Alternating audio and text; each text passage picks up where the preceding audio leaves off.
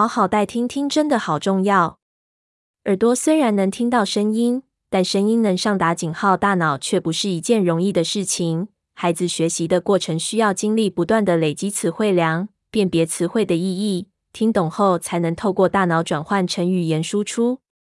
如果没有佩戴警号助听器，长期接收不完整的语音讯息，很容易造成听错或构音不清晰等状况。在陪伴宝贝佩戴助听器的过程中，可以怎么协助呢？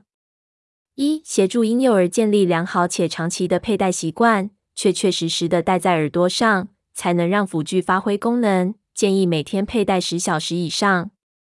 二、提升聆听的品质。让孩子无时无刻都能完整的接收远近、大小的讯息，对认知语言的发展影响深远。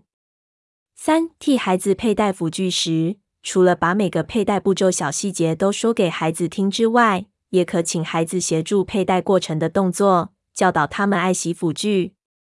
四、佩戴助听器三到六个月若未有明显进步，要尽速找听力师了解助听器的适切性。摘录自。孩子，我懂你。书籍第五章。